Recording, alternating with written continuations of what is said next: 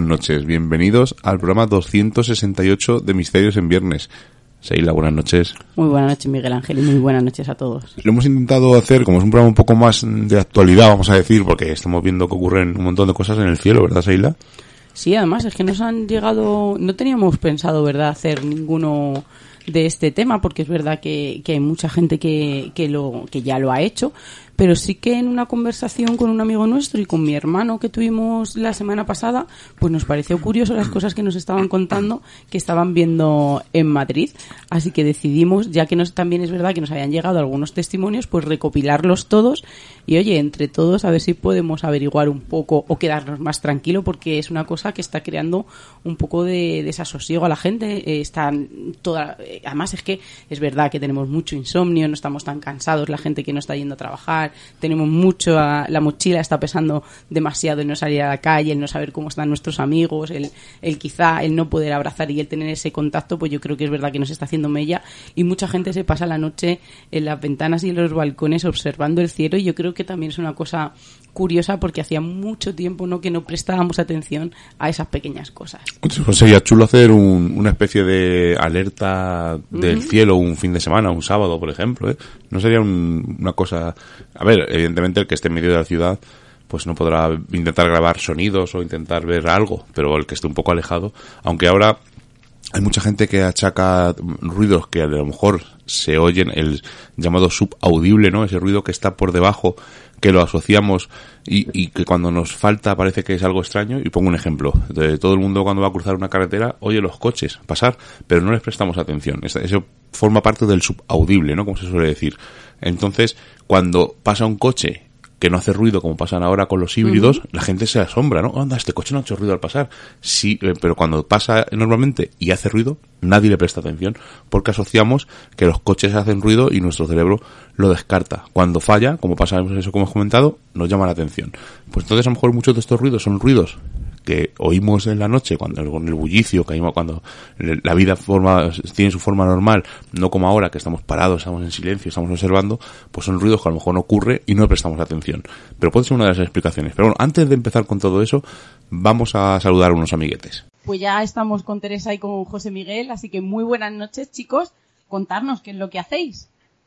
Hola, muy buenas noches. Buenas noches. Eh, bueno, yo soy Teresa. Y yo soy José Miguel y formamos Mundo Paranormal Online. Y bueno, empezamos con un blog en un principio y fuimos agrandándonos hasta un canal de YouTube y ahora acabamos de presentar la segunda edición de Spectro Magazine. Que es una revista online que, decirnos antes de nada, para que la gente eh, que nos esté escuchando lo pueda buscar en... ¿Dónde se puede eh, ver? ¿En qué página se puede localizar? ¿O si se puede descargar? Sí. Vale, sí, nuestra, la revista la pueden encontrar en nuestro blog eh, nos pueden encontrar como mundoparanormal.online y en el menú eh, está la sección de Petro Magazine y ahí tienen todas las ediciones. Pueden leerla directamente en la página o descargarla. ¿Cómo os metisteis en este embrollo? Bueno, la verdad es que es algo que teníamos un poco pensado incluso antes de empezar con el blog, pero como si no eres conocido en este mundillo, no sabíamos hasta qué punto iba a tener buena acogida. Entonces empezamos un poco con el blog, también para ir estudiando las temáticas que podrían ser interesantes para incluir en la revista. Y bueno, ahora también con el confinamiento que tenemos, pues decidimos tirar para adelante y empezar a ver por dónde iba la cosa. Pues qué temas son los que más le gusta a la gente. Pues de momento estamos viendo que el tema de la entrevista a gente pues del tema parapsicológico, más rollo investigador paranormal, o gente en el mundo del misticismo, del esoterismo, está teniendo muy buena acogida. Además, en este segundo número, eh, la foto de la portada es un sitio eh, yo digo, a mí me gusta decir que es de peregrinación paranormal porque es un sitio que todos los investigadores o experimentadores les gusta ir. Nosotros estuvimos hace mucho tiempo allí en el sanatorio de Sierra Espuña y es uno de los sitios eh, donde el silencio se escucha. Hay un silencio perfecto, sobre todo en la noche, está en mitad de, la montaña, es un sitio espectacular, súper grande. ¿Habéis estado vosotros allí? Sí, claro. Nosotros es que somos precisamente de Murcia, entonces lo tenemos bastante cerca.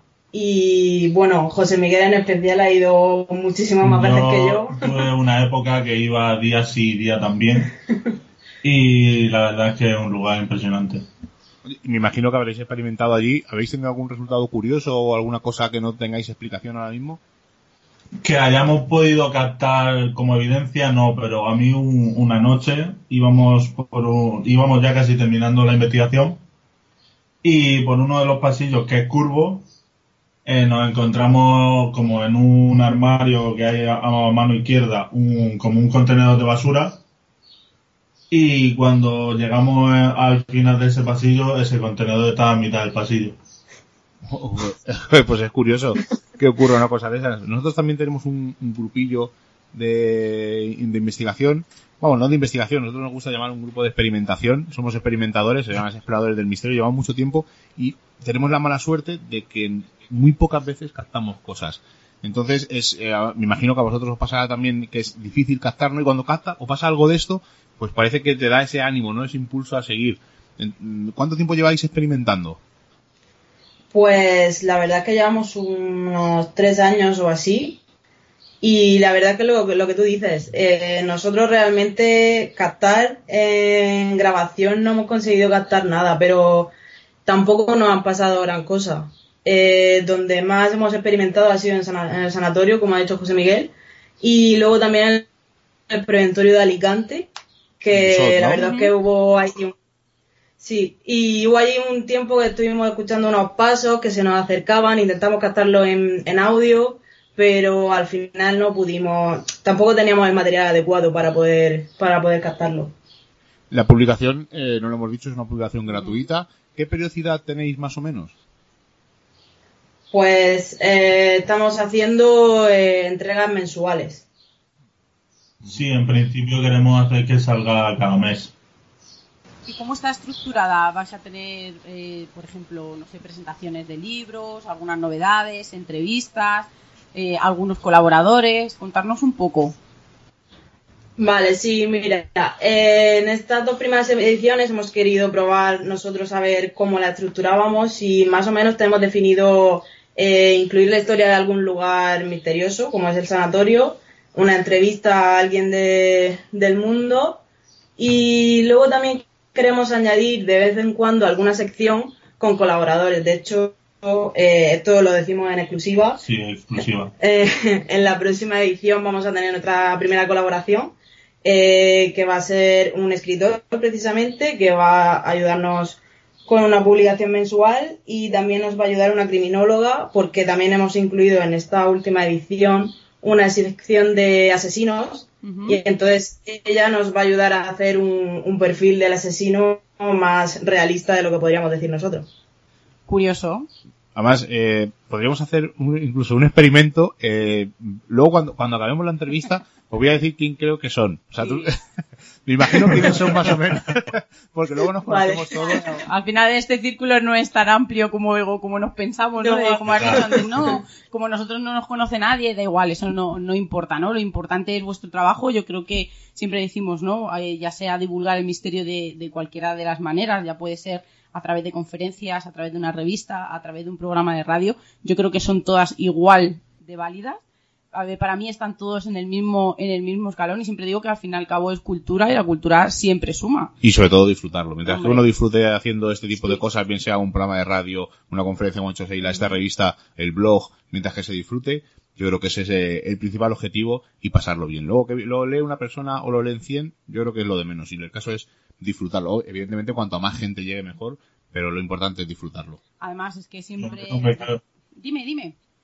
No, no, que digo que sí, que tienes razón lo que dices. Si no disfrutas de lo que haces, al final terminas por hacerlo sin ganas y no, y no te lleva a ningún lugar. Nosotros dijimos que si el explorar, el hacer el programa de radio o el escribir se nos iba a suponer alguna vez eh, una traba o, o tratarlo ya como si fuera un trabajo o una obligación, lo dejábamos. Si un viernes cuando subimos a la radio eh, soplábamos o, o no tuviéramos ganas o íbamos no con la cabeza agacha, ese viernes era el último día que íbamos a hacer que íbamos a hacer el programa y yo creo que fue un objetivo claro desde el primer momento. Además, eh, en Misterios en Viernes siempre queremos alabar el trabajo de los demás, aunque no siempre, no siempre se crea que es así, pero es, es uno también de nuestros objetivos, el alabar el trabajo que hacen los demás y sabemos que el hacer una revista online lleva mucho, mucho tiempo, mucho, mucho esfuerzo y el trabajo es eh, alucinante, en maquetación, la corrección, las fotos que al final te tiras de los pelos cada vez que tienes que maquetar. Así que desde aquí queremos daros las gracias porque de verdad es algo nuevo, es un, es un chute de aire fresco el, abrir ¿no? el ordenador y encontrarte con, un proyecto nuevo en el que hay un montón de, de, cosas que te pueden interesar. A lo mejor habrá cosas que te interesen más, cosas que te interesen menos, pero me parecen muy bien todos los temas que vais a tratar porque al final va a ser una revista multidisciplinar que siempre va a haber algo que te llame la atención. Claro, sí, además nosotros, como tú dices, aquí lo importante es difundir el misterio, sea de la forma que sea, y por eso también lo que hemos estado incluyendo en ambas ediciones es eh, publicidad sobre otra forma de difundir el misterio. En la primera edición nos encargamos de incluir charlas que se hacen en toda España, eh, pero en esta segunda edición, como no podemos salir a la calle prácticamente, hemos pensado en darle publicidad pues a escritores eh, que han escrito sobre temas parapsicológicos o paranormales y luego también pues sobre radios con las que también colaboramos de vez en cuando. Y una última pregunta, chicos, antes de despedirnos. Si alguien quiere ponerse en contacto con vosotros, o quiere colaborar, o cualquier correo o una forma, o la página de Facebook para seguiros. Sí, pues en Facebook nos podéis encontrar como Mundo Paranormal Online, en Instagram igual, y si no pueden escribirnos a info arroba mundoparanormal.online. Pues ha sido un placer teneros aquí en Misterios en Viernes. Os deseo, tanto yo como Sheila, toda la suerte del mundo. Seguro que vamos a ver muchos más números de Spectro Magazine y aquí estamos deseando que salgan nuevos números para seguir leyéndolos, aunque yo os confieso que no lo leo en el ordenador. Me lo descargo y tengo una tablet así un poco grande y me lo leo ahí, parece, me quito un poco el mono de leerlo en la pantalla, que aunque sigue siendo una pantalla, pero bueno, parece que es otra cosa y lo leo ahí y ahí se disfruta mucho, ¿eh? es una pantalla grande y se disfruta mucho, así que desde nuestra parte, enhorabuena chicos. Muchas gracias. Muchas gracias y muchas gracias por invitarnos a, a vuestro podcast y hasta la próxima. Un abrazo chicos. Igualmente. Hasta luego. Ya habéis visto que en estos tiempos eh, de parón hay gente que sigue haciendo cosas y como veis una nueva revista que lleva dos numeritos eh, a la luz gratuita, o sea que ya habéis escuchado la forma de descargarlo, por lo tanto recomendamos que si tenéis tiempo pues le echéis un ojo. Es una revista entretenida, es fácil de leer, por lo tanto otra excusa más para poder seguir indagando en temas del misterio. Pero mejor que explicar lo que estamos pasando, mejor que explicarlo nosotros, mejor que lo explique un amigo que hacía mucho que no nos visitaba. Estamos viviendo acontecimientos históricos. A la pandemia provocada por el COVID-19, una mutación del coronavirus que mantiene confinadas a más de 3.000 millones de personas de todo el planeta, y como si de la mano fuesen, ahora añadimos determinados fenómenos extraños que hacen su agosto en este momento. Desde la delegación en Madrid de Misterios en Viernes os trasladamos qué está sucediendo por estos lares y si escucháis este programa en directo por Radio Color, entrad en el grupo de Telegram del programa donde compartiremos en primicia vídeos y fotografías. Buenas noches, soy Isaac Campos y aquí comienza Actual Panorama.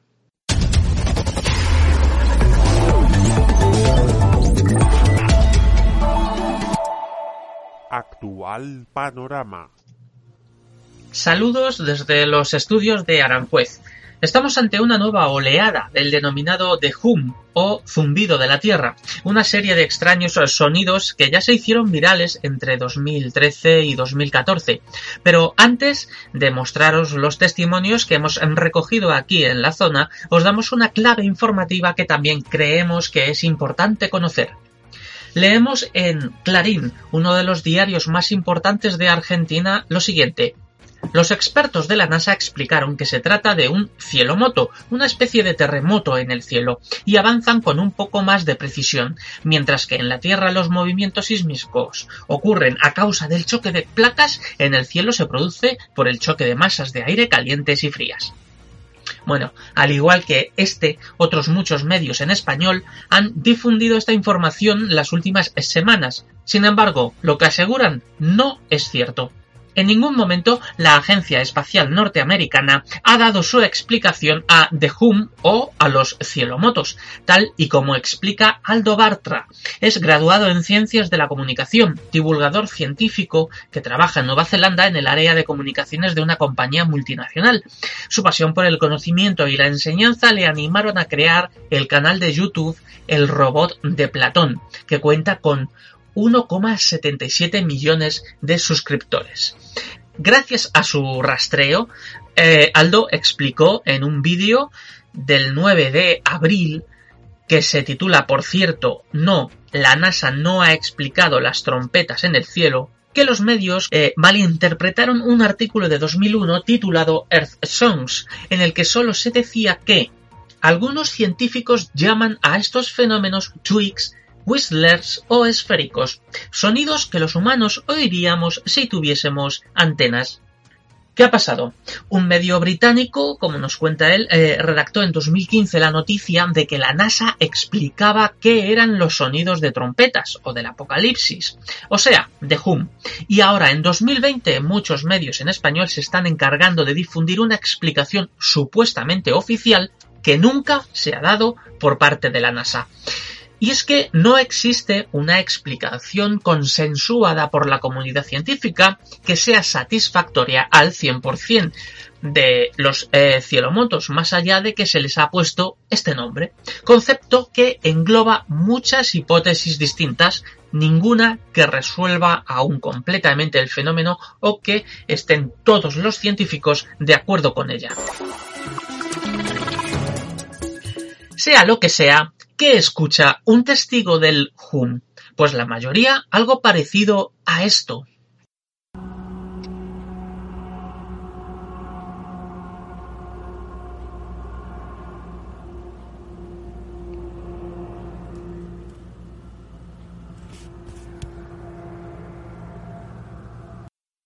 Fue grabado por Nerea Santos el 2 de abril a las 12 eh, y 24 de la noche en la localidad de Seseña. Ella misma nos cuenta que lo escuchó varios días a distintas horas. Textualmente, los ruidos de los coches no pueden ser porque no estoy cerca de la carretera y por la mañana estuve viendo que pasaban algunos coches y el sonido era distinto. Un avión no puede ser porque no vi ninguno y los aviones no suenan así nos mandó un segundo vídeo, aunque el sonido captado por el móvil no es tan claro como el que os hemos puesto. Lo que sí se ve muy claro es otro fenómeno que también logró grabar Nerea, un ovni, un objeto volante no identificado. Mirar, mirar, ¿qué coño es eso? ¿Qué coño?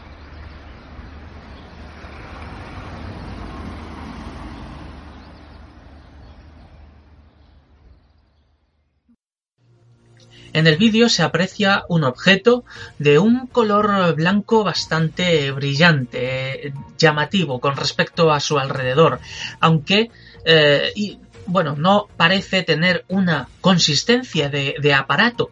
Eh, su forma alargada eh, que estando lejos de la testigo parece una línea de gran grosor en el horizonte. Y bueno, el avistamiento tuvo lugar el martes 7 de abril a las 7.09 de la mañana. De nuevo ella misma no se explica. Un avión no es porque no brilla tanto y lo que grabo no se mueve y desaparece.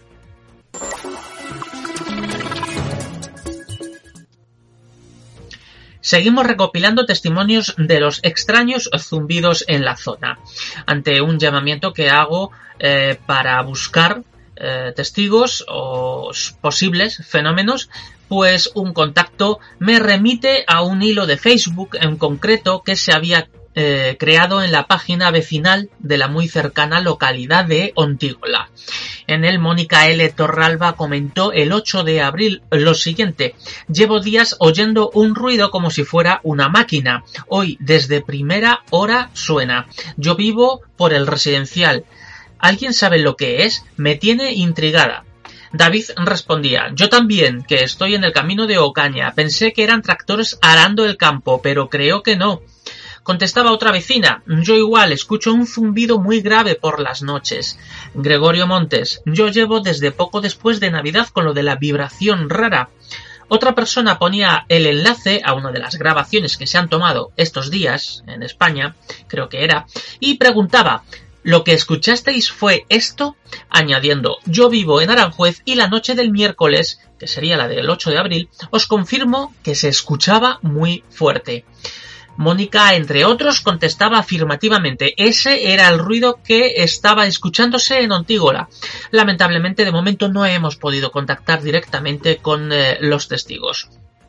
En esta edición de Actual Panorama sí disponemos de testimonios de primera mano, de personas que se han visto extrañadas por los ruidos que han escuchado en Aranjuez y alrededores.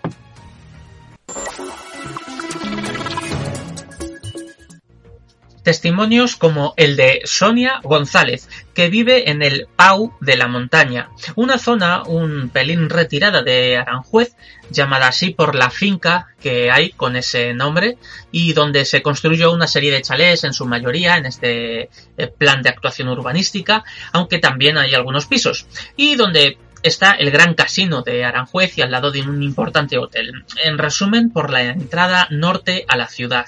Así nos cuenta Sonia lo que escuchó la noche del 10 al 11 de abril. Hola, buenas. Me llamo Sonia y vivo en Aranjuez, concretamente en el Pau de la Montaña.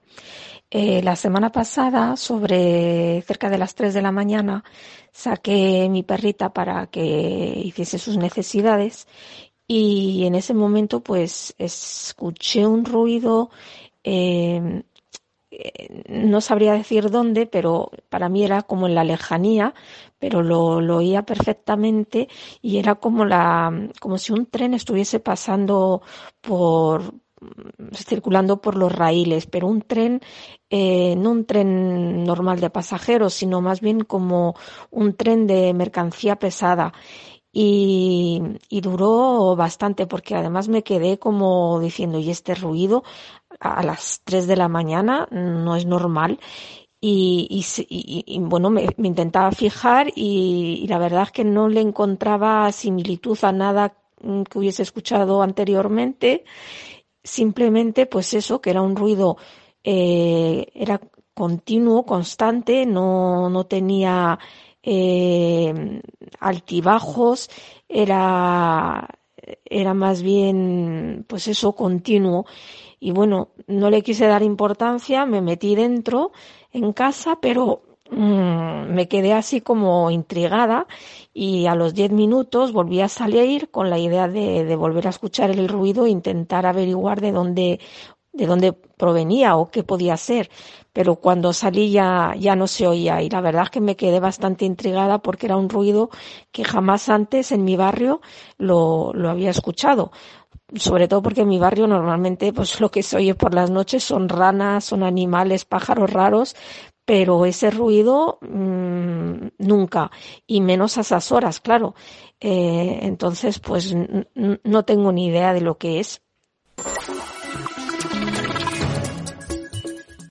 Luis Centurión es uno de los responsables de la recién creada Ilíada Films. Licenciado en comunicación audiovisual, trabaja como director de fotografía y es experto en grabación con drones, eh, siendo piloto oficial. Es una persona que conozco de hace años personalmente por su implicación en la vida cultural de Aranjuez, junto con su pareja, la directora y guionista Raquel Troyano. En este caso, eh, con Luis nos vamos al Real Cortijo de San Isidro, una pedanía perteneciente a Aranjuez, en donde nuestro compañero tuvo esta experiencia recientemente. Bueno, eh, soy Luis Centurión, soy vecino del Cortijo de San Isidro y quiero contar la experiencia con el sonido extraño que tuve aquí en el Cortijo. Eh, hace una semana, digo yo que sea, no recuerdo justo el día, pero sería sobre el 7, 8 de abril, estaba como cada noche sacando los perros. Eh, yo vivo en el cortijo y enfrente de mi casa hay un parque y luego ya más allá solo son campos de cultivo. Es un lugar bastante, bastante silencioso. Lo que se suele escuchar por la noche es algún avión o de fondo eh, se escuchan los trenes de mercancía por la noche que bueno, que van, que como hace mucho ruido, pues van dejando su rastro, ¿no? Pero esta noche, no lo sé, o sea, yo salí y escuché algo diferente, o sea, era un sonido mucho más continuo, mucho más eléctrico, tampoco se, yo no lo escuchaba muy fuerte, yo lo escuchaba raro, era algo que te, un poco te inquietaba. Pero tampoco, te digo, ya te digo, no fue algo tan radical como para pararte en la calle y decir, wow, estoy flipando, ¿no? Sino es yo volví a casa con la sensación extraña de decir, no sé, o sea, me, me ha parecido escuchar algo extraño que no era lo de el sonido de siempre, ni el sonido del tren, ni el camión de la basura de fondo y tal, ni un avión pasando, ¿no? Era algo raro. Y la verdad es bueno, pues tampoco le di mucha importancia. Sí, es verdad que, que me llamó mucho la atención.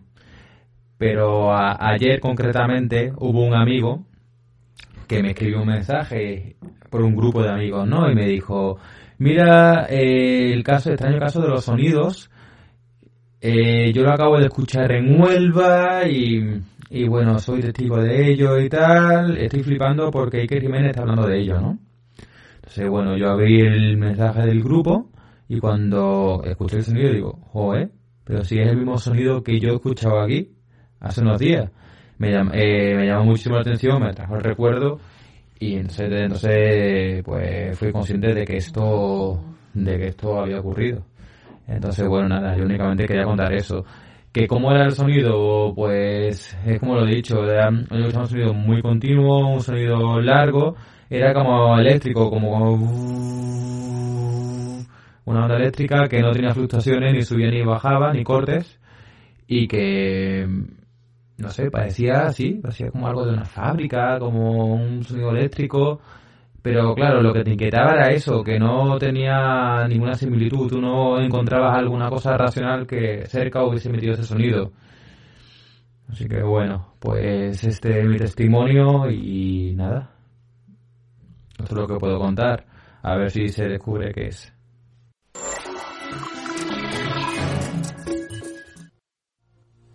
Estos son, hasta el momento, los datos y testimonios recogidos desde el sur de Madrid, aunque podríamos añadir algunas fotos de los ahora también famosos resplandores en las nubes de diversos colores, eh, a los cuales hemos tenido acceso eh, a estas fotografías, algunas tomadas la noche del martes en Vallecas. Pero la persona de momento no nos ha trasladado su deseo de comentar y difundirlo.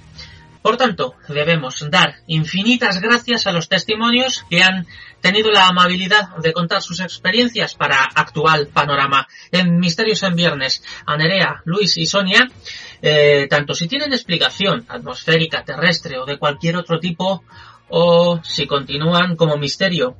Seguimos aprendiendo sobre nuestro planeta, sobre nuestros sentidos y quizá, si tenemos suerte, sobre otras realidades. Así, sin complejos, desde los estudios de Madrid devolvemos la conexión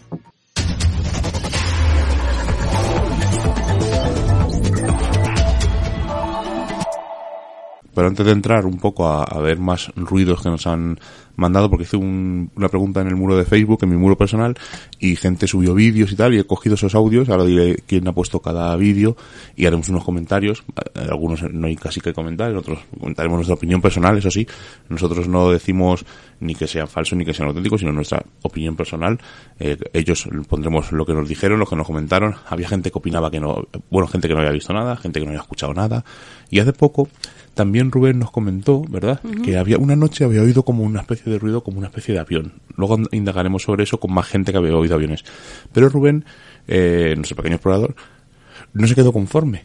Y estuvo indagando y pensaba, él decía, podría haber sido la puerta del garaje, pues nosotros vivimos en un primero, y cuando se sube la puerta del garaje se oye, ¿no? Pero él decía que no, que no era ese ruido, porque era constante, ¿no? Y que no era como un avión tampoco, o sea, como si fuera un avión, pero que volaba muy, muy, muy de lejos. Y estuvo varias noches dándole vueltas, hasta que una noche dedujo lo que era. Se puso a, a esperar, y una noche, en el silencio de la noche, a eso de las dos y media, tres, dice que oyó ese otra vez ese ruido, y que eh, se dio cuenta de que venía de un cable del reloj que tiene en la mesilla. Por lo tanto, claro, en la quietud de la noche él no sabía de dónde venía exactamente ese ruido, pero ya haciendo, eh, indagando, eh, intentando descubrir qué fenómeno era, porque claro, dice que, que él oía el ruido, pero claro, las ventanas estaban cerradas. Claro, además descartó también, porque nosotros le ofrecimos la posibilidad de que es verdad que aquí el helicóptero del SESCAM en muchas de por las noches da muchas vueltas y tiene que ir a algún sitio, está vigilando y él decía que no, que porque es por el mismo motivo, porque tenía la ventana cerrada y que era un ruido pues que la duración no era mucho más de que cuando escuchamos a ese helicóptero. y que nos oía siempre. Entonces él al final dedujo que era un cable, incluso lo desconectó y vio que era exactamente eso. Por lo tanto, muchos de los ruidos que decimos que están ahí pueden tener posibles explicaciones, ¿verdad, Seila? Sí, además, eh, yo creo que no dejan de sorprendernos estos sonidos de The Hume o lo que, no sé, ¿no? Lo que, sa- lo que, lo que podrá ser o la explicación que le dará cada uno. Pero es verdad que lo llevamos escuchando durante muchos años, hemos visto muchos vídeos, hemos escuchado muchos audios, pero a día de hoy nos sigue sorprendiendo, ¿no? Ese sonido tan característico que muchas veces eh, yo lo asemejo, y yo creo que Miguel también, ¿verdad? A, a la guerra de los mundos, cuando esas máquinas hacían esos ruidos, ¿no? Cuando nos estaban invadiendo. Pero sí, Miguel, hay otras eh, posibles explicaciones. Estás hablando de aparatos mecánicos o eléctricos, pero creo que nos ha llegado un audio que refleja muy bien eh, cuál podría ser la explicación a estos aparatos. Nuestro amigo Johnny BL, compañero del podcast Hombres de Negro, nos ha mandado este audio que dice que el sonido metálico o el sonido que se oye en su barrio proviene de esto y ahora lo explicamos.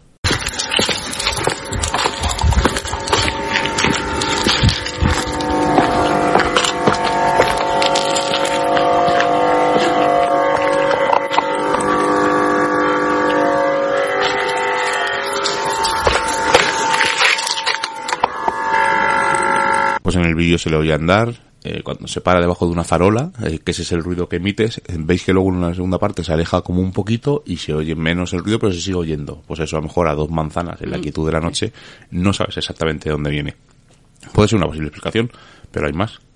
Claro, porque tampoco sabemos muy bien a veces lo que nos rodea. Vamos de casa al trabajo, a veces damos un, paseo, damos un paseo, pero tampoco nos paramos a pensar, como estoy diciendo, ¿no? En estas pequeñas cosas que nunca habíamos le habíamos dedicado un segundo, porque es verdad que en muchos sitios, yo la primera vez que, que escuché solo el audio, no vi, no vi el vídeo, pensé que era como un transformador. También hay que pensar que tenemos torres eléctricas eh, a veces muy cercanas, incluso las antenas, que a veces esas grandes que hay o esos repetidores eh, eh, arriba en los edificios, pues pueden no Eh, emanar ese ese ruido que quizá en otras circunstancias o con mucha más contaminación acústica pues no, no reparamos en ellos.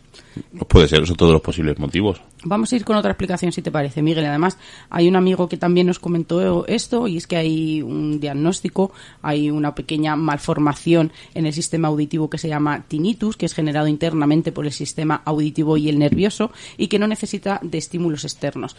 A ver, esto se cae un poco cuando te- hablamos de este zumbido de The Hume, porque En cuanto se graba, si tú lo oyes y porque se puede graba, ser escuchado, pero sí que es verdad que hay gen- hay mucha gente que, que nos han dado el testimonio, nos ha llegado, que lo han escuchado, pero que nunca lo han grabado. Y podría ser este un motivo. Y además, también hay que hablar de las emisiones otoacústicas espontáneas, que es que el, el oído humano genera eh, sus propios ruidos, y hay gente que puede llegar a escucharlo y a captarlo.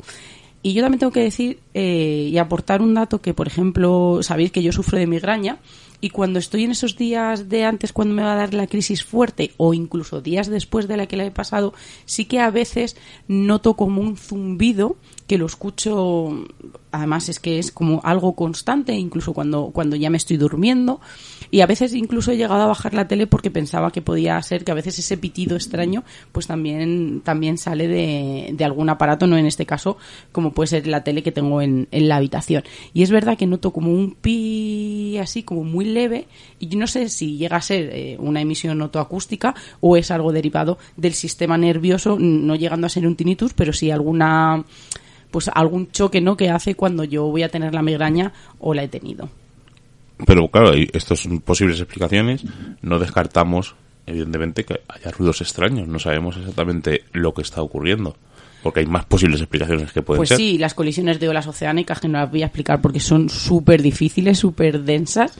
Es algo... Olas, olas oceánicas. Olas oceánicas. Ellos dicen que el choque De, pero en el- del mar. en el mar, en el mar, puede hacer eh, unas vibraciones especiales y que pueden viajar a cientos de kilómetros. Es algo, un pequeño resumen así, pero es verdad que es algo muy complicado, por lo menos para mí de entender. Y otra hipótesis sería, en la que hemos escuchado también muchísimas veces, esos movimientos microsísmicos de la Tierra que son imperceptibles para la, eh, para la mayoría de las personas. Vuelvo a repetir, ¿no? Yo creo que hemos bajado no solamente la contaminación, sino también esa contaminación acústica, los ruidos, las luces, y luego hablaremos un poco más adelante también de esas cosas que están pasando en el cielo. Bueno, vamos a escuchar otro audio de los que nos pusieron en, en mi muro de Facebook.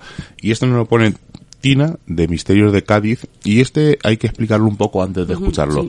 eh, se oyen dos ruidos. Se oye como de fondo la especie esa de trompeta o de sirena y delante se oye como unos crujidos o nos- eh, gracias a nuestro amigo Rafael Cabello nosotros hemos descubierto que lo que él decía, ¿no? Que el ruido ese primero que se oye como de crujidos y parece como los mástiles de un barco, ¿no? Puede ser que eh, Tina esté cerca del puerto o incluso, eh, pues con la quietud que hay ahora, se transmita más el sonido, ¿no? Con un poco de aire. Pero sí es cierto que de fondo se oye esa especie de sirena o esa especie de uh, quejido, vamos a decir, o de la guerra de los mundos. Pero lo que se oye primero es una especie de, mm, pues eso, de crujidos, pero que pueden ser achacados, que pueden ser, ojo, no que nosotros eh, afirmemos, a, pues a los mástiles a y a los- las velas de un barco.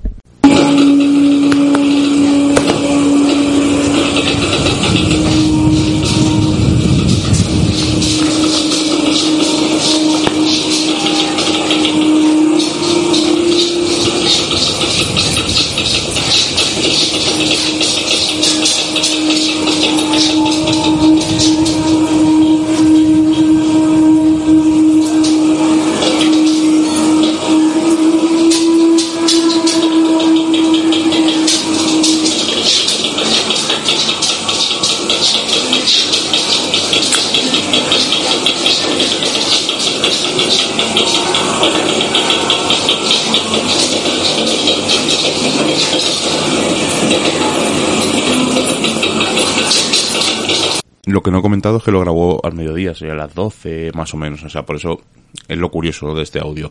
Y por eso lo hemos querido poner.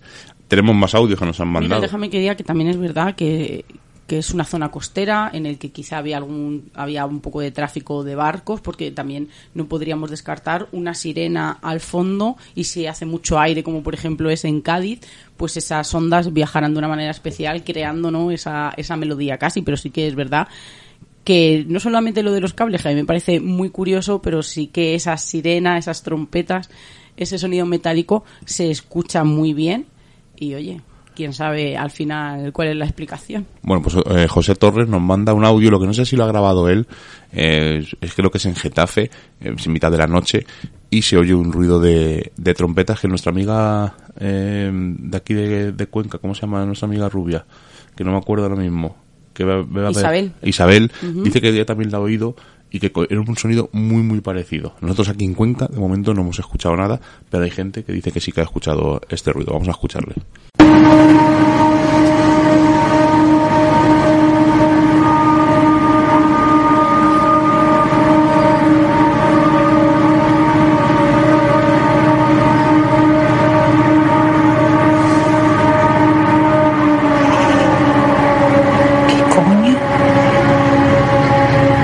Acabo de recordar, Isabel no lo escuchó ella, sino una amiga. Dijo que una amiga había escuchado y era un ruido bastante parecido a ese que parece como de trompeta, ¿no? Una especie de sirena, más incluso. Si lo que nos está llamando la atención de estos ruidos, de estos sonidos o de estos fenómenos es que están ocurriendo alrededor de nuestras casas. Estamos acostumbrados al camión de la basura, a la sirena de los bomberos, de las ambulancias, a la policía.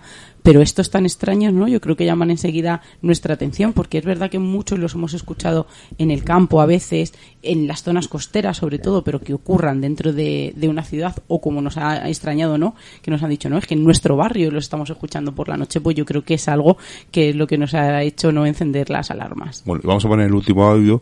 Nos lo manda David Spielberg y yo aquí no oigo nada. Yo oigo una le oigo la respiración a él. Está grabado como dentro de una habitación y había gente que ponía que oía un motor de fondo y tal. Yo oigo su respiración la oigo claramente, pero no oigo nada más. A ver qué opináis vosotros.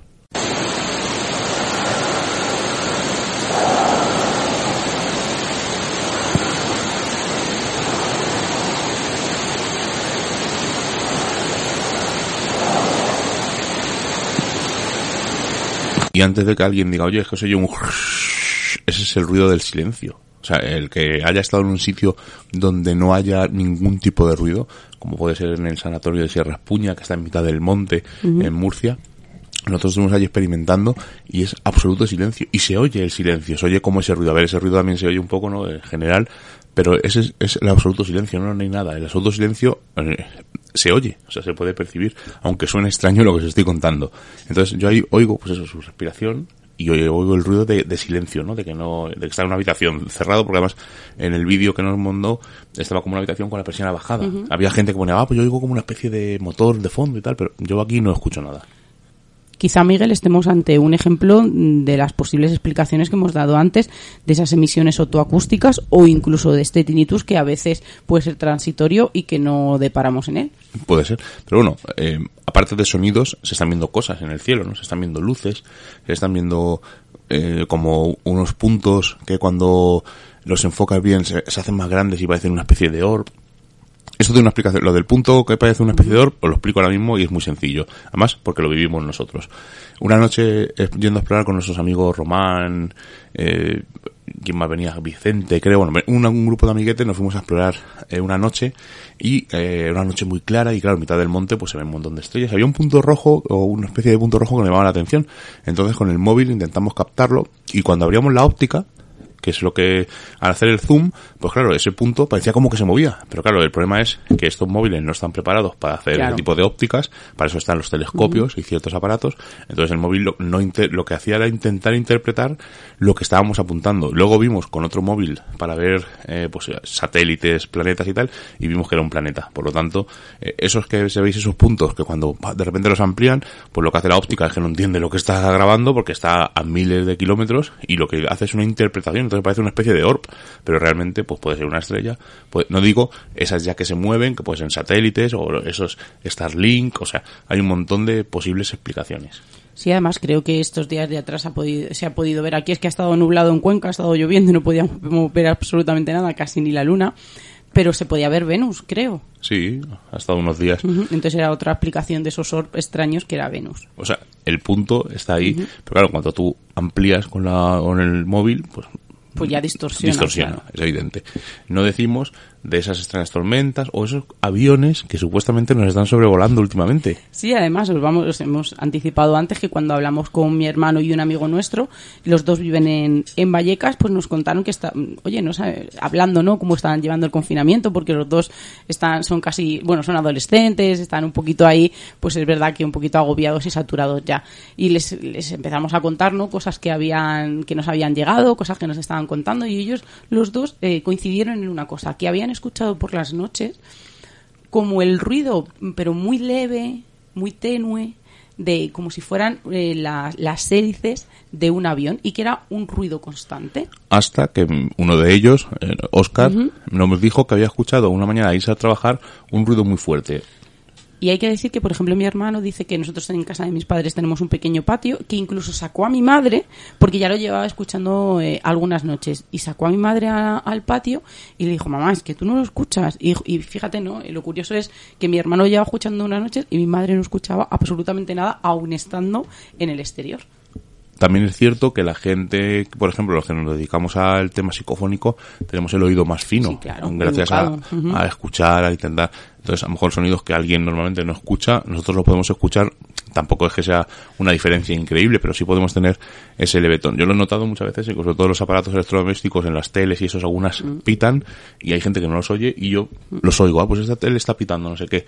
Pero bueno, son simples curiosidades, ¿no? De que cada persona tiene una forma de escucharlo. Pero vamos a escuchar, si eso, a Oscar, que nos explique un poco qué fue ese ruido que escuchó a las seis y media antes de irse a trabajar. Pues a ver, te comento más o menos lo que, lo que escuché, porque ver no vi nada, porque lo de ver, eh, mi hermano, por ejemplo, sí, me pasó fotos de, de lo que vio y, y sí parece que sea una luz que dices, ¿puede ser la luna? No, porque la luna, en la foto se ve que está hacia más arriba y la luz se ve como si estuviera detrás de las nubes, ¿sabes? Y yo lo que sí escuché esa misma noche que me lo contó, a la mañana siguiente mm, me levanté a eso de las seis y media de la mañana o así y, y era de noche, ¿sabes? Y se escuchó como, eh, como si- mm, cuando los aviones viajan súper bajo, pero muy, muy, muy bajo, que suena súper bajo, o sea, y súper fuerte, ¿sabes? Al día siguiente estuve mm, pues investigando y que la gente también había escuchado esos, esos sonidos y que no solo esa misma noche, sino varias noches atrás y durante varios tiempos, ¿sabes? No solo a esa hora de las 6 de la mañana, sino eh, había gente que decía que a partir de las 12 de la noche, mm, a lo largo de la noche sonaban varias veces, ¿sabes? Eso yo ya no, eso ya lo desconozco, pero yo te digo bajo mi experiencia lo que pasó, que yo me cagué, porque me cagué, porque mm, estaba en la calle y escuchar ese sonido es como si se te, se te viniera algo encima, ¿sabes? Y, y me quedé perplejo. Otra de las posibles explicaciones a estos ruidos de aviones es que sean drones, porque la policía está usando incluso de noche drones para controlar carreteras secundarias, ciertas calles, ciertos caminos, porque evidentemente el dispositivo no puede cubrir todo, cubre las salidas más importantes, pero están usando drones para cubrir ciertos dispositivos. Por lo tanto, el ruido de un dron bastante alejado, sabéis que el ruido, el que haya manejado un dron sabe que el ruido es brutal, pues incluso lejos se suele oír. Y ahora, como vuelvo a decir, como no hay tanta contaminación acústica, es posible que un dron a 3 kilómetros con una ráfaga de viento lo escuche alguien lejano. Nosotros, aunque suene eh, un poco irreal, nosotros hemos hecho pruebas de con psicofónicas de poner a alguien a una grabadora a 500 metros, ir nosotros a 500 metros, nos hemos puesto a charlar, como estamos hablando ahora, en este tono de voz, y la grabadora lo ha llegado a captar. También depende mucho del aire, de la acústica, del terreno, si hay un sitio que hace forma de embudo, o sea, no son posibilidades que hay que descartar. Son ruidos extraños, cierto, pero hay que indagar un poco de qué pueden ser. Pero no solamente se escuchan aviones, se ven luces o se oyen aviones, sino que incluso hay gente, como el hermano de Seila, que ha visto algo un poco más extraño de lo normal. Sí, además a mí fue algo que me extrañó mucho porque hacía un par de semanas, creo, el criptozoólogo Javier Resines había puesto en su en su Facebook eh, una noticia avista en un ave gigante ayer sobre Galapagar y es que dice que un informante anónimo le había hecho llegar una observación un tanto extraña, que era 4 de abril eran las 12 y 5 más o menos de, de la mañana. Dice que se estaba, que se encontraba disfrutando de un día soleado en la terraza, ahí en Galapagar, y que una sombra llamó la atención. Pues habla de, de un ave que estaría a unos 200 metros, que la envergadura era mucho más grande de cualquier pájaro que él hubiera podido ver o incluso conocer o haber visto en algún documental. Y es que también hay que decir que, que parece que los animales, ¿no? Están tomando su, su hueco, están Está- tomando... volviendo, claro, sí. no tienen a lo mejor eh, no vamos al campo, claro. dejamos eh, basura, pues, los animales comen y están bajando, eh, claro, en Madrid hay jabalís, hemos visto ciervos en sitios que nunca los habíamos visto, estamos viendo delfines en las playas de, de Barcelona, esos cisnes en, en Venecia, yo creo que, que es algo de lo más bonito ¿no? que vamos a poder sacar de, de estos días de confinamiento ¿no? y darnos cuenta que fijaros no en un mes y medio eh, hemos curado el planeta increíble no la capa de ozono eh, delfines en Venecia. delfines en Venecia decían, sí, yo ves, ese yo no le, no le he llegado a ver. Pero sí que es verdad que, fíjate, el nivel de contaminación nunca. Mi hermano dice, por ejemplo, que nosotros, eh, donde él, por ejemplo, saca el perro, se ve parte de Madrid y nunca había visto tan despejado, ¿no? Como se podían ver aquellas torres. Pues os cuento que mi hermano me, me contó, oye, te puedo contar una cosa, porque fíjate, aparte de lo de los ruidos, que es verdad que estoy escuchando y está viendo que eso pueden ser las trompetas del apocalipsis, que hay gente que dice lo de las placas tectónicas, hay gente que habla de las olas, pues él me dijo que una, un día, era más o menos las 8, dice, pues cuando terminaron los aplausos, dice, bajé a, sacar al perro y hay como una plazoletilla nada más salir de, nuestro portal. Dice que no había llegado ni siquiera al descampado donde, donde suele sacar y dejar correr al perro que está pues a 50 metros más o menos. Pues dice que algo le llamó mucho la atención, dice pues también así como que una sombra o algo raro, y dice que miró y era un pájaro enorme, dice Seila era negro, era como más grande que un águila, dice yo nunca había visto nada, dice yo me quedé tan sorprendido, dice que había otro chaval pues como a cuatro metros sacando a su perro, dice le tuve que preguntar por si acaso solo lo estaba viendo yo, y él dijo oye tú lo ves y dijo claro que lo, claro que lo estoy viendo, dice y nos sorprendió que estaba como intentando hacer algo, dice y fue directamente a un árbol que había un pájaro, sería un pajarillo chiquitillos de estos de ciudad, dice que incluso rompió una rama, dice, o sea, que es que no es que solo le vimos de pasada, es que estuvimos como por dos o tres minutos estarían observándole. Joder, qué, pro- qué- qué- qué fallo eh, que no sacar al móvil, Claro. porque todos llevamos un móvil encima y cuando vemos ese tipo de cosas, a lo mejor nosotros que buscamos lo insólito, ¿no? Pues enseguida digamos, saca el móvil, vamos a intentar grabarlo. Pero claro, la gente normal y corriente pues no es tan habitual. O sea, el la reacción es pues ver lo que está ocurriendo, no, no intentar documentar lo que es lo que intentamos nosotros. Pero ¿no? fíjate, yo creo que a lo mejor quizá la primera vez, es que yo creo que se, estaba tan sorprendido que incluso le llegó a preguntar al otro chico que se veía el pájaro. La- lo, lo curioso o lo imposible hubiera sido que hubiera dicho el chico que eso lo estaba viendo mi hermano. Pero sí que es verdad que yo creo que quizá la primera vez estás tan sorprendido que no eres capaz de reaccionar porque estás viendo, como siempre decimos, algo no que te choca, que, que se va, ¿no? Y que se sale de, tu- de tus esquemas y de tus patrones. Creo que a lo mejor si lo hubiera visto la segunda vez o si lo hubiera visto otro día, sí que lo hubiera grabado. Pero la primera yo creo, y además él estaba como muy impactado. Dice, Seila, si es verdad que estoy viendo las noticias y estoy viendo un montón de vídeos en el que los animales, ¿no? Están llegando a la ciudad o, animales que llevaban un montón de tiempo sin ser vistos. Porque el otro día, no sé si fue en Canadá, había un un zorro que le llaman del zorro de fuego, que hacía un montón de años que no se veía, se han visto linces, incluso han nacido, han nacido otros pandas y se han apareado, se están apareando animales que hace un montón que no habían logrado, ¿no? Que, que se unieran. Pero sí que es verdad que él dijo, joder, es que además en ese momento me quedé tan impactado, dice que es que a día de hoy, dice, sigo pensando muchas veces que era, digo, porque yo le dije, ¿cuánto me diría, no? De envergadura. Y él dijo, no te lo sé decir, dice, pero yo sé que era más grande que un águila. Hace poco, hablando con un amigo, nos dijo que él en Alcobendas vio un búho real una noche cazando una rata.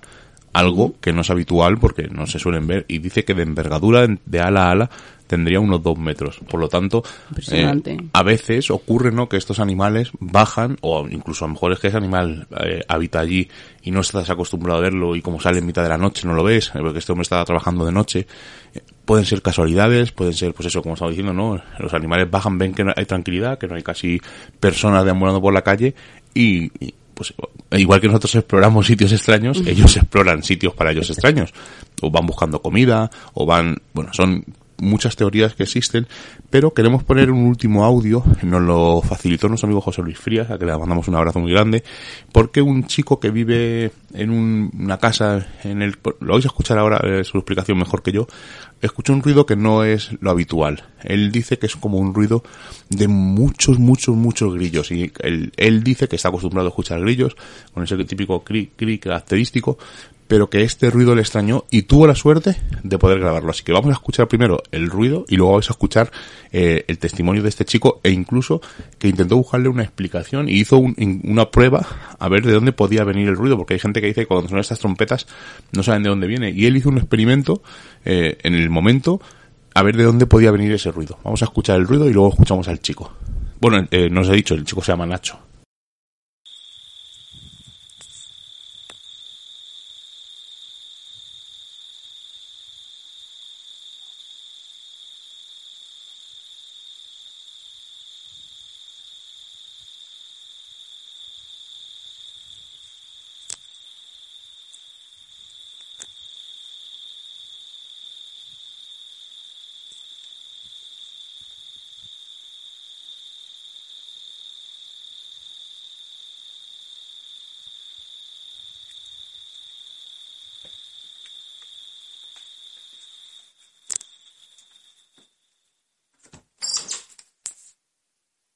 Antes de escuchar a Nacho, darle las gracias por enviarnos este audio también, pero a mí, desde mi desconocimiento, ojo, me suena como las cigarras, ¿no? Pero él dice, no, que son ruidos de grillos, eh, que es un poco extraño, y de hecho, habéis oído al final del, como una especie de puerta, que está grabando dentro de casa y no se oye, o sea, que solamente era en el exterior. Y ahora vamos a escuchar su testimonio, que es bastante curioso. Bueno, pues esto ocurrió así. Fue el pasado sábado 11 de abril, anteayer, en el lugar donde me encuentro, que es en un pueblo del sur de la provincia de Ávila. Salí a un balcón eh, de la casa pues, para tomar un poco el aire y serían sobre las 10 menos cuarto de la noche aproximadamente. El cielo estaba nublado, de hecho se aproximaba una tormenta por el sur porque ya se veían los relámpagos a lo lejos. Pero lo que más me sorprendió en cuanto a, eh, salí al exterior fue el ruido eh, que había, que parecía proceder de como del cielo. Mm, era un ruido parecido al que hacen los grillos en las noches de verano. Lo que pasa es que los grillos emiten un sonido que es como modulado acompasado porque, claro, no es un sonido continuo y además, eh, aunque haya muchos grillos, unos están más cerca y otros están más lejos y el sonido no es exactamente igual. Este sonido era como de carácter metálico y como absolutamente monotono. ¿m? Entonces, eh, lo que hice fue eh, irme al otro lado de la casa, a la otra fachada, porque esta primera, este primer balcón está orientado al suroeste, Entonces me dirigí a, a otro balcón que está en la fachada opuesta, que sería en este caso el, nor- el noreste. Ahí el sonido era más intenso y me di cuenta de que mm, no era un sonido que proviniera de, como diría yo, de todos los puntos cardinales al mismo tiempo, sino que parecía proceder de, eh, algún foco, de alguna zona eh, situada en el norte. Y entonces, eh, como llevaba el móvil encima, se me ocurrió grabarlo. Ahí está la grabación, que durará como un minuto o así. Y luego al final el ruido que se oye es, yo ya vuelvo a entrar en casa, cierro la, puerta del balcón y se nota también el silencio que hay, claro, eh, eh, en contraste con el, con el ruido de fuera. De hecho, me llamó tanto la atención que se lo comenté a mi madre, que estaba viendo la televisión, no se había enterado de nada, y le dije, oye, sal un momento a la terraza y, mira a ver si, eh, si oyes lo que yo también estoy eh, oyendo. Y así es, me, me dijo, oye, pues estos son como, como grillos. Pero le dije, mamá, en esta época del año no hay grillos, eh, porque hace fresco todavía, además unos días bastante revueltos de, de lluvias y demás. O sea, es que no, grillos no puede ser. Y de hecho, eh, otra cosa que también me ha recordado a mí este sonido es eh, los ruidos que producen las máquinas eléctricas o cuando uno pasa por debajo de un tendido de alta tensión, eh, que se, hay también un sonido procedente de los cables. Pues es algo parecido, pero en este caso como más intenso. Y por otro lado, bueno, he visto por ahí algún algún programa en, en YouTube que habla de los, sobre los cielomotos, que también eh, pueden eh, consistir en fenómenos lumínicos. Yo luces no, no vi ninguna, aparte de los relámpagos de la tormenta que se acercaba y demás, no luces no vi, era solo el sonido. Así que es lo que es lo que te puedo comentar sobre este asunto. ¿Veis qué curioso, no? Él va a una terraza y luego se va a otra a ver si viene de algún sitio o si proviene, no sé de dónde proviene y cree que proviene de uno de los sitios. Yo creo que es un testimonio curioso. Pero aparte de estos ruidos extraños, hay gente que está viendo luces como azuladas, rosas en, en en las nubes. Más testigos, mm, como puede ser Sonia, ¿no? Que nos lo comentó. Además, creo que colgó el vídeo en su muro y, él- ella nos cuenta que, estaban, pues eso, también habían terminado de aplaudir, pues serían como las ocho y cuarto, una cosita así, y que el cielo había alguna nube, pero que, que estaba bastante despejado. Pero sí que a lo lejos, dentro de, de- ella cuando desde su terraza ven absolutamente todo Madrid. Y dice que había una nube que era como extraña, que era diferente a las poquitas que había rondando por allí. Y de repente era como si dentro se hubiera formado una tormenta eléctrica y de vez en cuando se iluminaba de una manera excepcional y maravillosa. Ella nos contaba que evidentemente, pues claro, no tenemos ni idea de que puede ser una tormenta eléctrica, otro fenómeno atmosférico, si se estaban juntando esas corrientes de aire y, pasaba algo que nosotros no nunca habíamos visto, pero sí que es verdad que debido quizá a la contaminación o que no le prestamos demasiada atención al cielo y ocurre más veces de la que nos pensamos, pues aquella nube se iluminaba de una manera, eh, como has dicho, ¿no? Violeta, eh, como si, eh, porque es verdad que no caían rayos, sino eras todo lo que todo, todo lo que ocurría era dentro de aquella nube. Claro, no sabemos exactamente, a ver, tampoco observamos el cielo detenidamente. Claro. Aquí hay una cosa que dice, no, es que hay menos contaminación lumínica. Yo creo que la contaminación lumínica es la misma.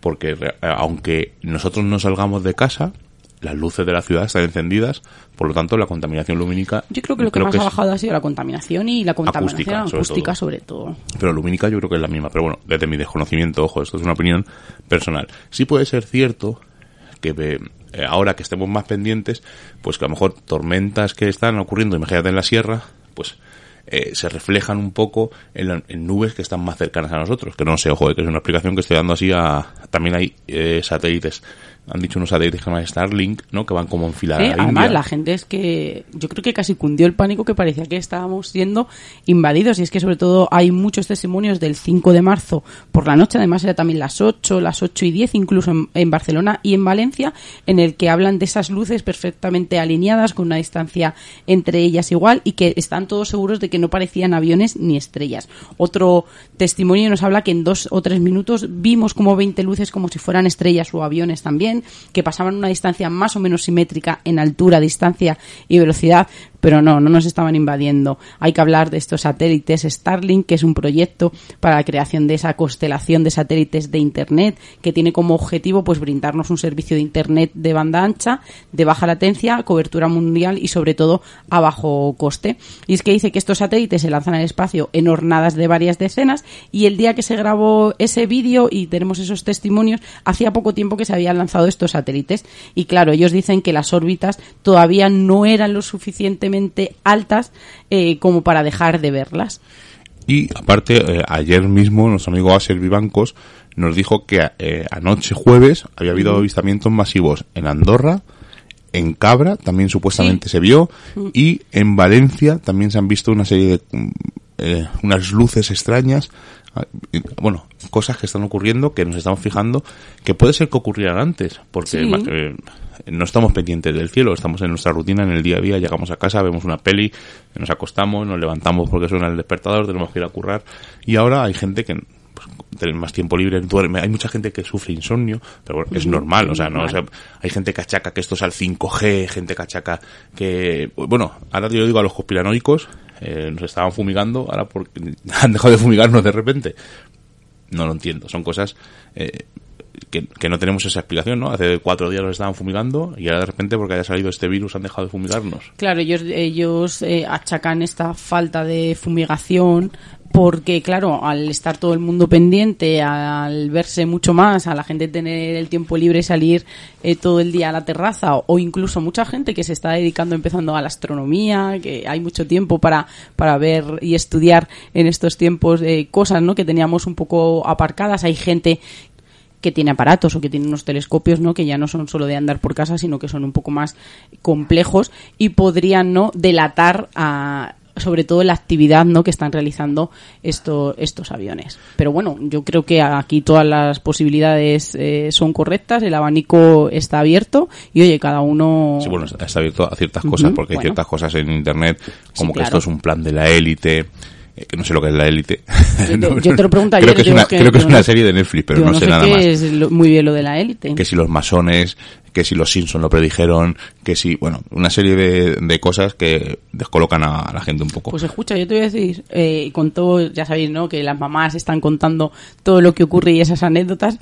Y había un chiquillo que había dicho, oye, y, no te creas que, está, que estaba, digo, de- después de todas estas burradas que estamos escuchando día a día, que nos habían dicho que nos quedáramos todos en casa porque los señores agentes o, o los policías eh, tenían que cambiar las pilas a las palomas, que era con lo que nos estaban vigilando. Oye, pues ¿Qué es te una, parece? Una teoría más, oye, pues esto da pie a muchos a, a echar horas, o sea que, bueno, pero si no tenemos suficiente con todo esto que nos está pasando, se han activado un montón de volcanes de repente y nos avisan de que a finales de este mes viene un asteroide peligroso, o sea que esto es ya casi la hecatombe y el fin del mundo. Pero vamos a intentar poner los pies un poco sobre, la, sobre el- el terreno, sobre el suelo, y vamos a ver qué es esto de que un asteroide va a chocar contra la Tierra, si es cierto o no. Además, aquí podríamos hablar de titulares que a mí me encantan, ¿no? Con los que encabezan eh, muchos periódicos o, o- o mucha documentación online. Un enorme asteroide potencialmente peligroso se aproximará a la Tierra este mes de abril. Podemos hablar de otro. La NASA ha informado que el próximo 29 de abril un gigantesco asteroide se acercará a la Tierra potencialmente peligroso. A ver, hay que ponernos un poco en situación. La NASA ha revelado que este asteroide fue descubierto en 1998 y es real que fue catalogado de potencialmente peligroso debido a que pasa periódicamente por la órbita de nuestro planeta y por su gran tamaño. Dicen que podría pasar otra vez en el 2079 y otras fuentes dicen que en el 2057 pero no, aunque los medios insistan en esos grandes titulares, los asteroides potencialmente peligrosos no implican necesariamente un peligro para nuestra vida o incluso para nuestro bienestar. Dicen que hemos sobrevivido a decenas de estos temibles encuentros y no son tan peligrosos, incluso está sacado de esa lista de amenazas. A ver, potencialmente peligroso no significa como hemos dicho, ¿no? ese peligro de muerte, ese peligro se activaría bajo, un, bajo unas determinadas condiciones. Pero creo, Miguel, que tú tienes como un, un protocolo o unos niveles, ¿no? Donde explica muy bien eh, cuál es la peligrosidad de estos asteroides, cometas o, o- o incluso esa basura Estos- de espacial. estos bólidos. Bueno, pero antes de eso, os aviso que del 2 al 5 de noviembre otro asteroide peligroso puede chocar con la Tierra. Además, Escucha, este 2020, ¿eh? Además, creo, por lo que están diciendo, que posiblemente estemos otra vez confinados porque habrá en noviembre un rebrote gigante. Bueno, pues este asteroide pesa unos 15 kilos y para que os hagáis una idea de lo que son 15 kilos, en el supermercado las cajas de 6 de agua de 2 Ujú. litros, pues son 12 kilos, pues eh, haceos una idea de lo que estoy diciendo. Este potencial eh, asteroide pesa 15 kilos, tiene 2 metros de largo, 91 centímetros de ancho y dicen que no sería descartable que por su escaso cuerpo, pues al entrar en la atmósfera se desintegrara. Ah, claro. Pero puede ser peligroso.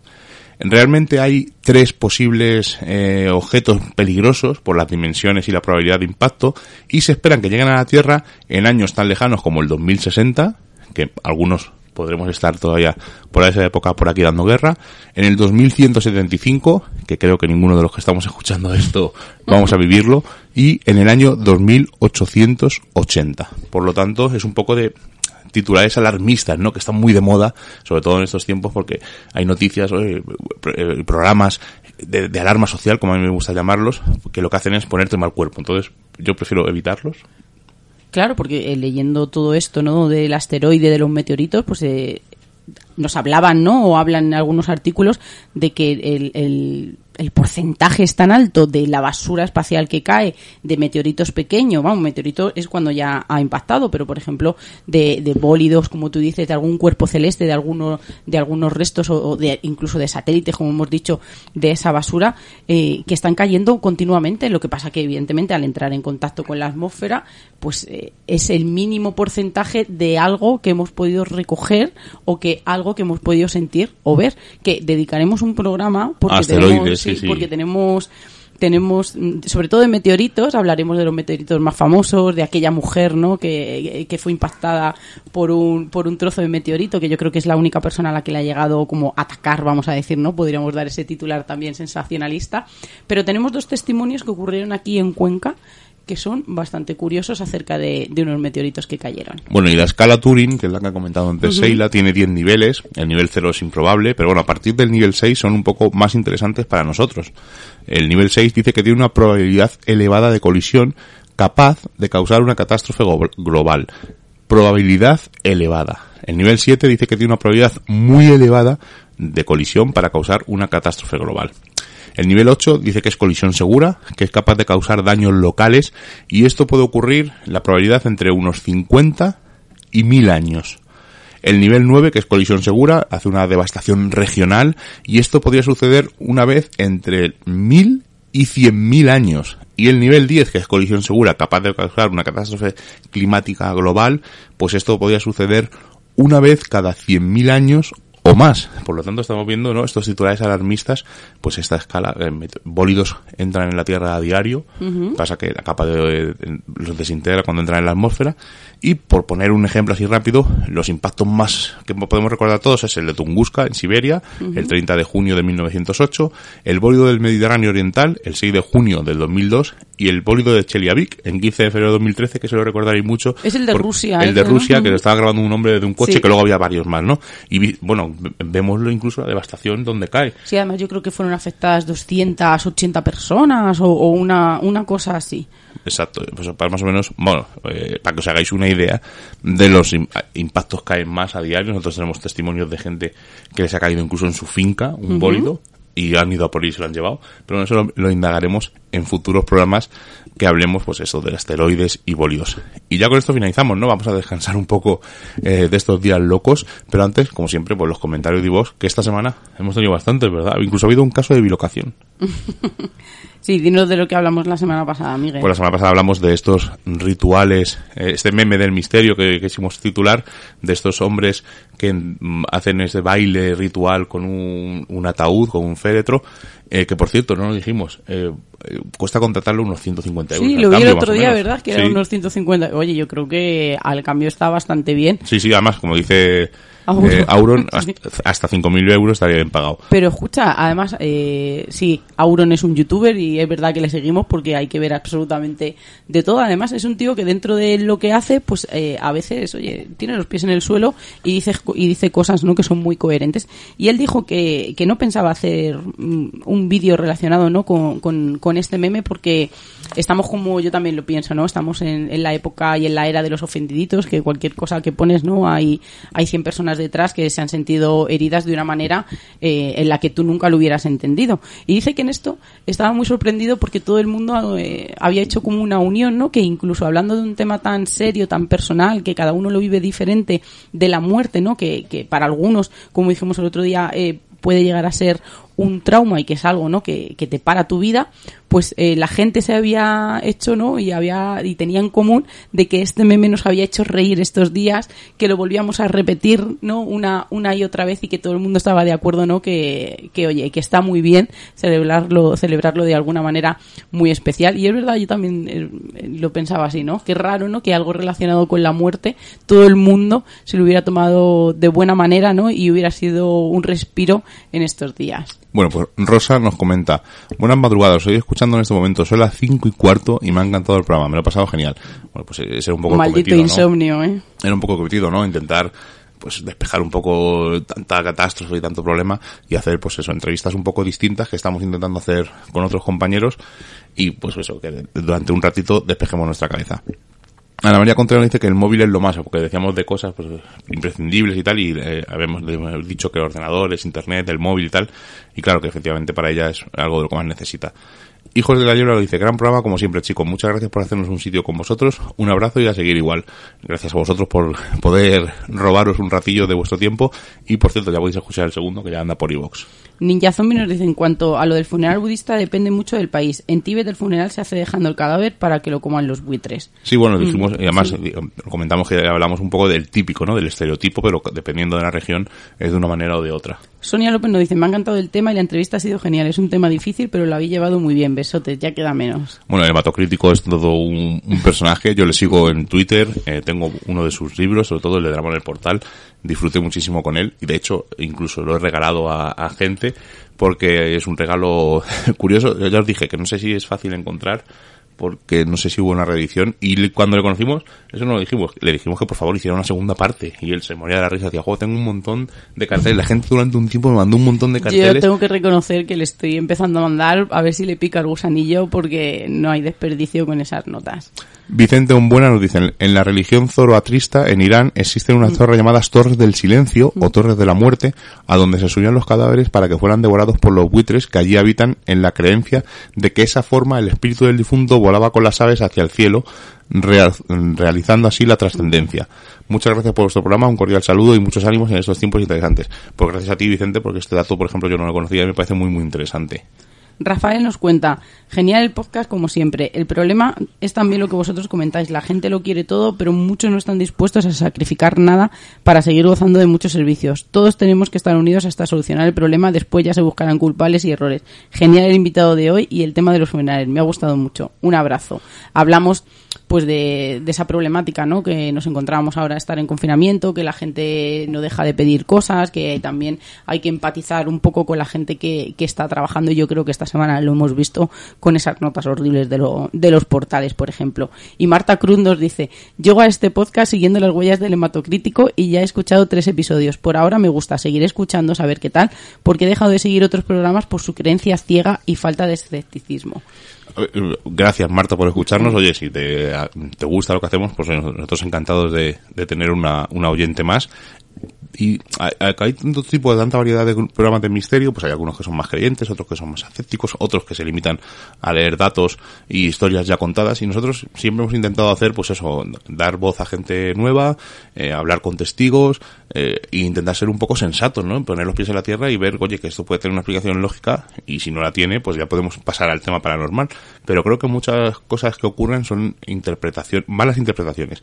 Pero bueno, eso es un punto de vista nuestro y seguimos. Eh, con un caso de bilocación.